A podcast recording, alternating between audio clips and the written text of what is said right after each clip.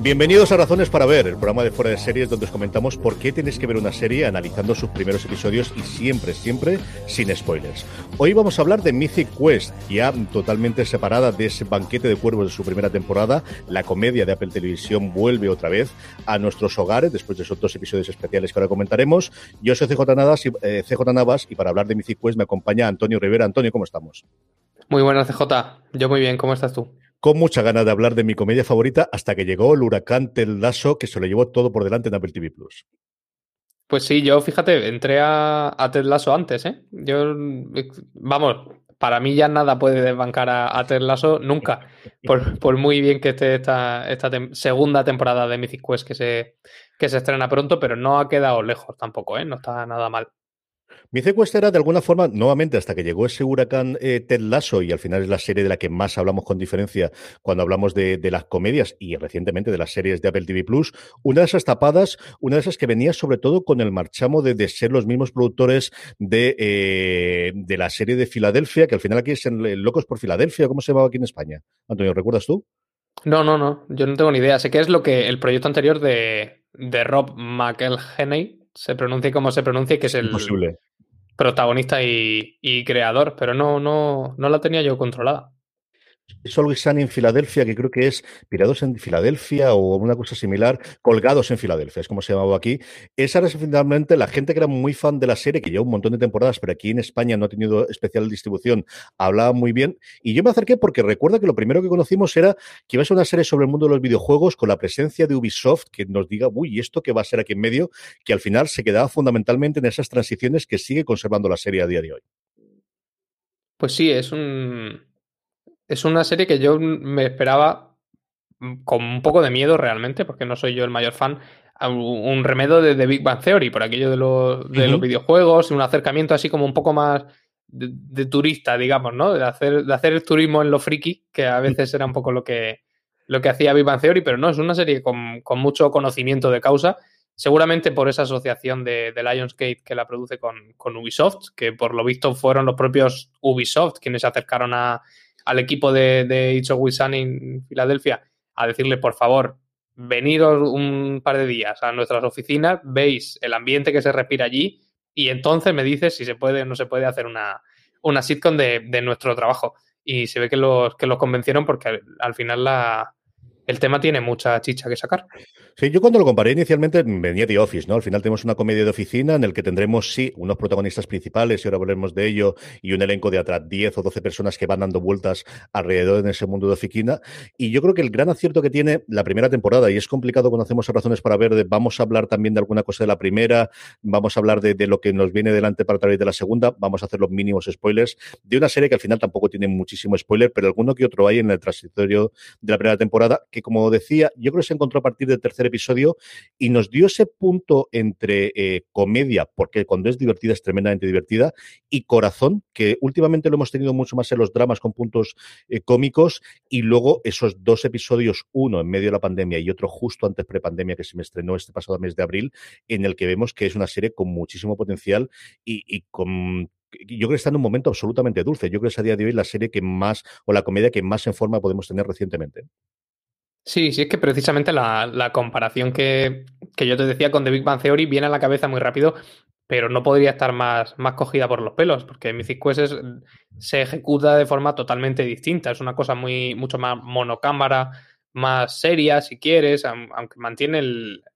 rollo sitcom, que al final es la fórmula que,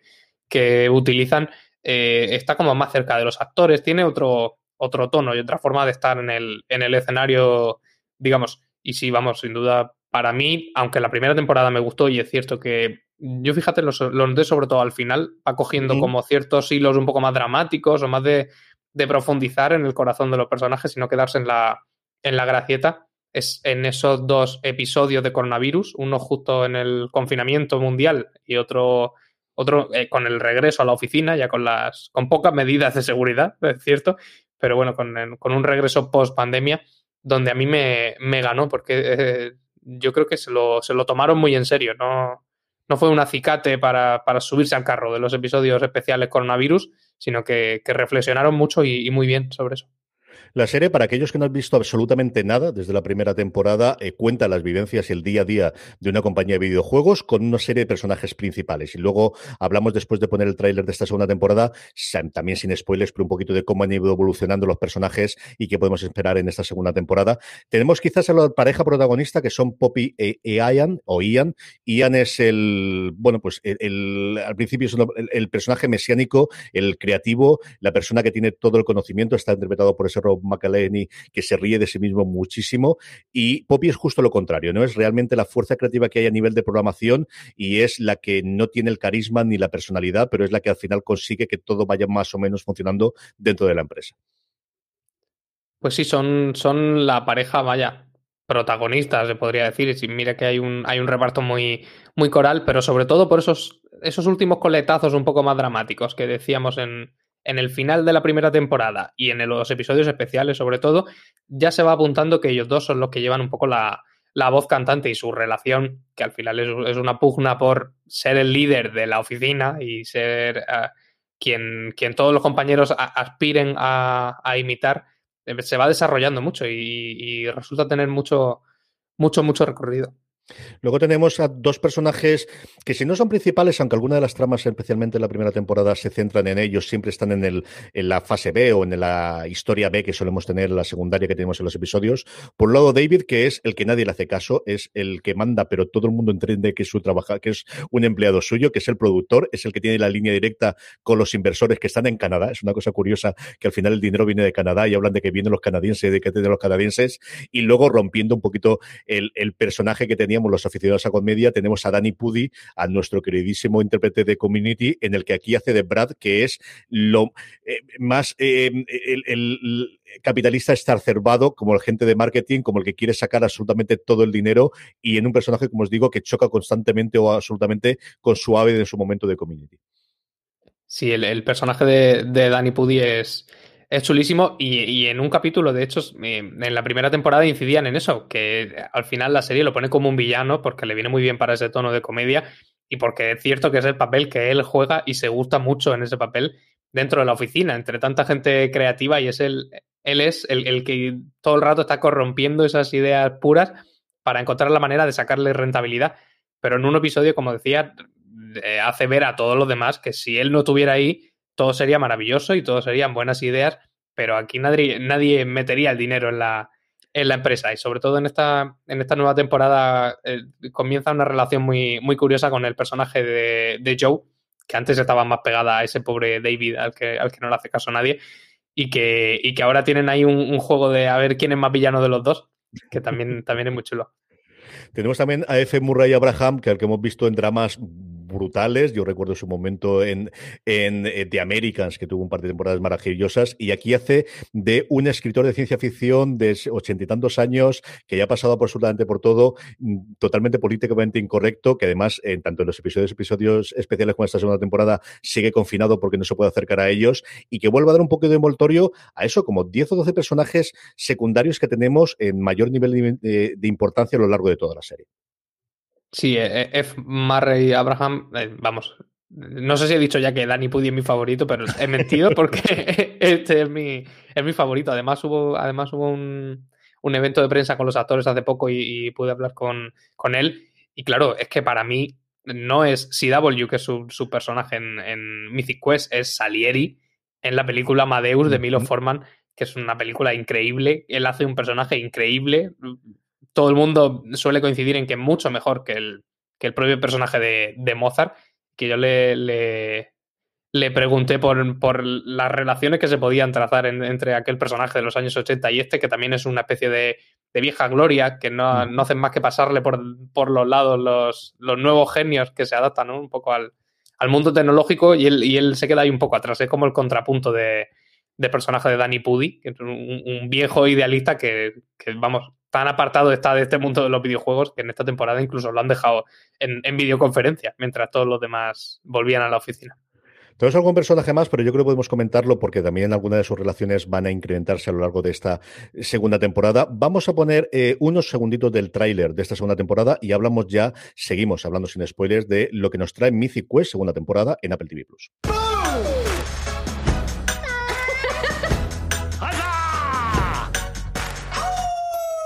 Estamos ya de vuelta. La serie se estrena como suele ser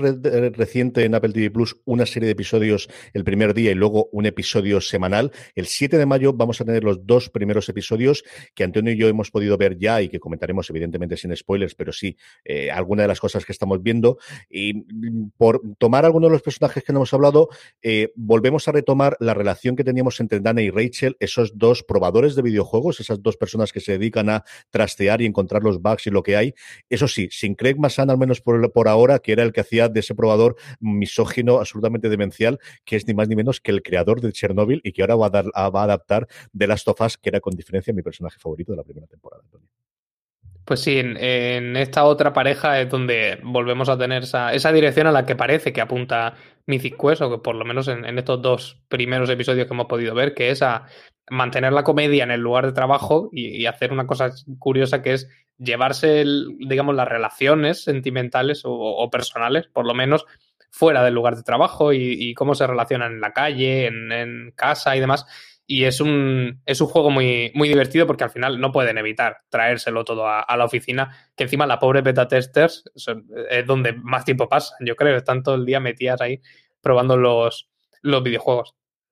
Los otros que tenemos, eh, evidentemente, hablando de Poppy y Ian, en la primera temporada llegamos a un entendimiento en el que Poppy por fin se hacía valer y decía, oye, tú eres tan importante como yo, y van a devolver esta segunda temporada siendo los dos codirectores o cogestores o co-creadores a nivel artístico de la, del, la nueva, o del videojuego y en general de la nueva expansión que se va a empezar a hacer, igual que la primera temporada teníamos Banquete de Cuervos, en esta segunda tendremos una que conoceremos a partir de los primeros episodios, y cómo se va reforzando esa relación que ya vimos que era maravillosa la primera temporada y empezamos a limar aristas y ver que Ian no es lo que siempre luce y sobre todo Poppy, que yo creo al final es la, gran revelación conforme teníamos en la primera temporada y de la que empezamos a ver capas y capas y capas de si va a ser capaz de llevar adelante esta nueva labor como, como directora creativa de toda la compañía o no, o qué es lo que nos da eh, a lo largo de esta temporada.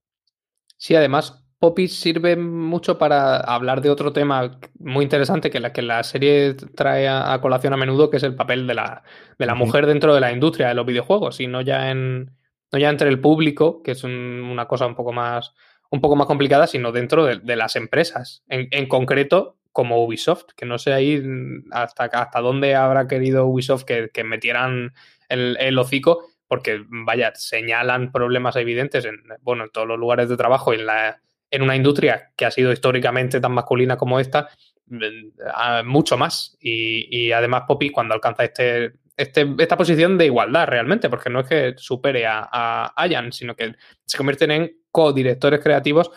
pues vuelve a, hacerse esas preguntas y hacernoslas a nosotros sobre si realmente se la escucha a ella tanto como se escucha a Ayan, si, si ese complejo de inferioridad que no puede evitar eh, sufrir eh, eh, precisamente porque es mujer o simplemente porque Ayan tiene un ego gigantesco que eh, puede hacer que se sienta pequeño cualquiera, sea, sea mujer o no. Ya se plantea un, montón de un montón de cosas que se daban por hechas en la temporada anterior y está muy bien.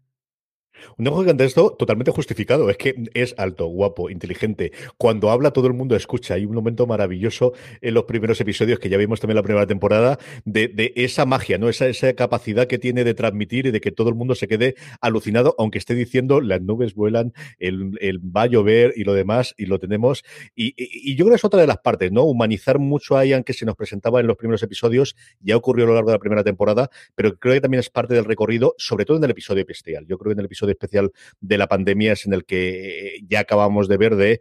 detrás de esa fachada detrás de toda esa parte, y el ego no se lo va a quitar absolutamente nadie, pero hay una personita y que, que decir que al final, mm, si solo fuese un capullo integral, no sería capaz de llevar adelante mm, todo ese desarrollo que tenemos y, que tanta gente le siga el, paso con, el, con las diferentes expansiones que está preparando el juego.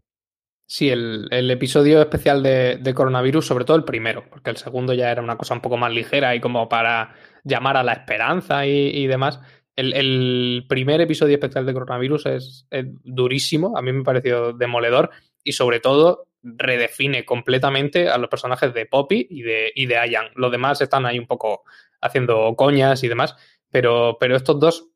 justo en, un episodio en el que se planta una pared de cristal entre los personajes y, nosotros, otra más, porque están cada uno en su casa, hablando por, por videollamada y podríamos pensar que, eso los alejaría del drama, digamos, y al contrario, es cuando, cuando se acercan más en, todo lo que yo he visto de,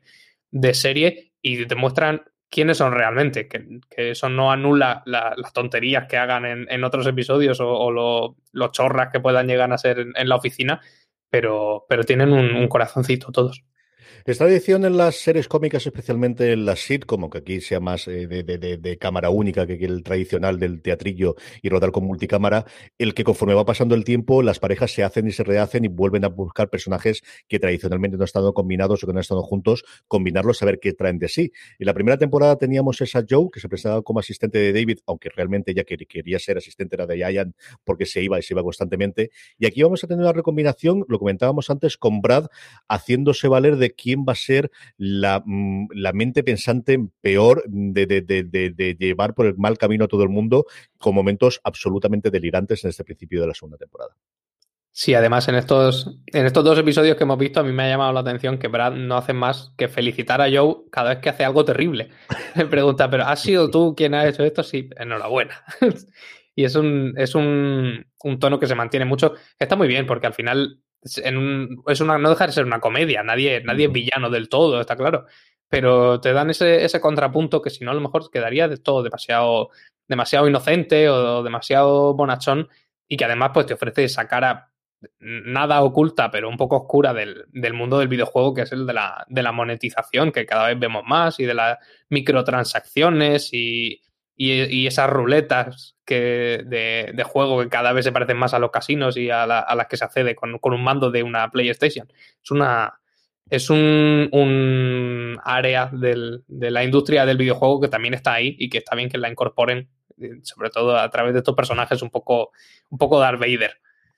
Y luego tenemos un montón de personajes más y, la confianza de que igual que tuvimos en la primera temporada ese episodio especial en el que nos retrotraíamos o en el que cambiaba totalmente tanto los actores como la historia, aunque luego tenía una pequeña relación, esperemos que en esta segunda temporada también tengamos algo, algo que también yo creo que puede ser marca de la casa, pues como en Brooklyn Nine-Nine tenemos los episodios especiales de Halloween y cosas similares, que pueda quedar como, como algo recurrente en todas estas temporadas. Sí, además, ese segundo episodio especial que se llamó Everlight funcionó de una manera un poco rara porque estaba más cerca de la, de la segunda temporada mm. y todo el mundo lo asume como, como segunda temporada, pero Apple nos ha insistido en que es, una especie de puente que todavía cuenta como la... Sí, es de alguna forma epílogo o prólogo a esta segunda temporada, ¿no? Claro, que oficialmente se supone que todavía cuenta como primera temporada, mm. pero e, es cierto que ellas podrían. De hecho, los cambios en la apariencia física de los personajes ya están, el cambio de peinado y, demás. Todo eso está ya en, en Neverlight que si, si tiene algo de la segunda temporada puede ser que sea la promesa de que no se va a bajar la calidad ni el, ni el despliegue de medios, porque en ese episodio teníamos una secuencia muy chula con unos efectos visuales bastante inesperados que yo no, yo no, yo no imaginaba que vería en una serie como esta y sin embargo, sin embargo ahí estaban. Y que a lo mejor habla un poco de, que no, no, van a bajar el listón en esta segunda temporada y que si, si la serie tiene éxito, lo único que pueden hacer es subirlo, claro. Esto es más o menos lo que esperamos de la segunda temporada de Mythic Quest y yo creo que en general podemos hablar de, cómo el, al final a Apple TV Plus, de las grandes ofertas iniciales que tenía de, drama fundamentalmente, evidentemente pues, la, que más eh, juntaba tanto por nombres propios delante de la, de la pantalla como por el hecho de que se anunciaba varias temporadas inicialmente era de Morning Show, de sí, con Jason Momoa no se ha vuelto a saber absolutamente nada. Y yo no sé si esto habrá segunda temporada. Y lo que está ocurriendo y también de una forma mí me recuerda mucho lo que ocurrió con Movistar Plus en los primeros años de, lanzamiento de la plataforma, son las comedias que son las que volvemos una y otra vez, Antonio. Sí, además tienen común con, con Movistar Plus, corrígeme si me equivoco, pero esa, esa estrategia inicial de, salir con un montón de contenidos eh, deluxe, digamos, todos con firmas de, bueno, pues si amalan y demás, o con productores o con actores de cara muy, muy reconocibles. Y sí que es verdad que lo que mejor está funcionando por lo menos para, para mí, que si es que puedo hablar por, por un sector del público, pues que es el que no se suele acercar demasiado a Apple TV Plus porque me suele costar más que meterme en Netflix, que, es casi un, ya un, acto reflejo, en cualquier otra plataforma así un poco más, más común. Apple TV Plus lo sigo teniendo para las cosas señaladitas, que en general son especiales de Charlie Brown, es lo que más consumo en Apple TV Plus. Pero vamos, con, con Ted Lasso me lo pasé bomba y con, y con Mythic Quest estoy, estoy muy enganchado. Para alguien que todavía no haya visto la serie y, y le damos, como siempre, razones para ver, ¿qué tipo de gente le puede gustar Mythic Quest, Antonio? Pues es, un, es una pregunta complicada, porque yo, yo antes estaba, antes de empezar el podcast, pensando precisamente si la gente conoce Mythic Quest. Yo no sé si ha, si ha llegado tanto, a lo mejor porque no se ha querido promocionar cayendo en, en, la jugarreta de fingir que es una Big Bang Theory para que la gente se, se acerque y que luego se encuentre en otra cosa. Pero yo creo que la, que la barrera más importante es, a superar es esa, que no es, no es otra Big Bang Theory, es un una aproximación más o menos a ese, traer lo, friki o lo de nicho a lo, a lo mainstream, pero, pero desde, una seriedad formal, sin perder la comedia, sin perder la sitcom, pero desde, desde una ejecución, mm, vamos, con, con mucha más base, con mucho más, más cimiento.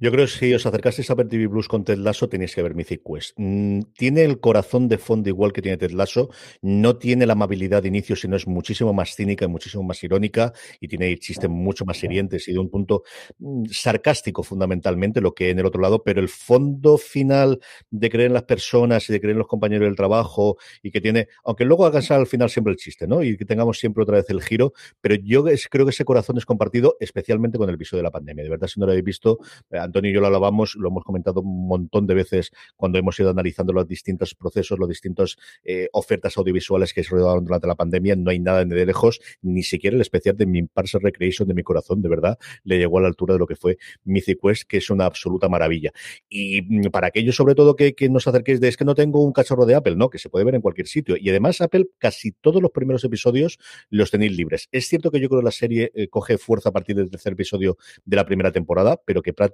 todos y desde cualquier navegador lo podéis ver, vale la pena que os acerquéis a ellos. Eh, hasta aquí ha llegado este Razones para Ver. Tenéis mucho más contenido sobre Mythic Quest en la web. Tenéis también el review que hicimos entero de la primera temporada. Si con esto os lanzáis para escuchar lo que podéis encontrar en el canal de podcast de Fuera de Series y tenéis también la crítica de este arranque de, la serie eh, de Luis Aceituno en series.com. Antonio, un abrazo muy fuerte. Hasta el próximo programa. Muchas gracias, CJ. Un abrazo. Y a todos por vosotros, gracias por escucharnos, gracias por estar ahí. Recordaros que podéis escuchar a Antonio en Universo Marvel y dentro de nada a ver si estrena alguna cosa fuerte también eh, con Universo eh, Star Wars, eh, que hablaremos alguna cosa de ellas, que podéis encontrarla también en Spotify o en el reproductor de podcast que nos estéis escuchando. Gracias por estar ahí, gracias por escucharnos y recordad, tened muchísimo cuidado y fuera.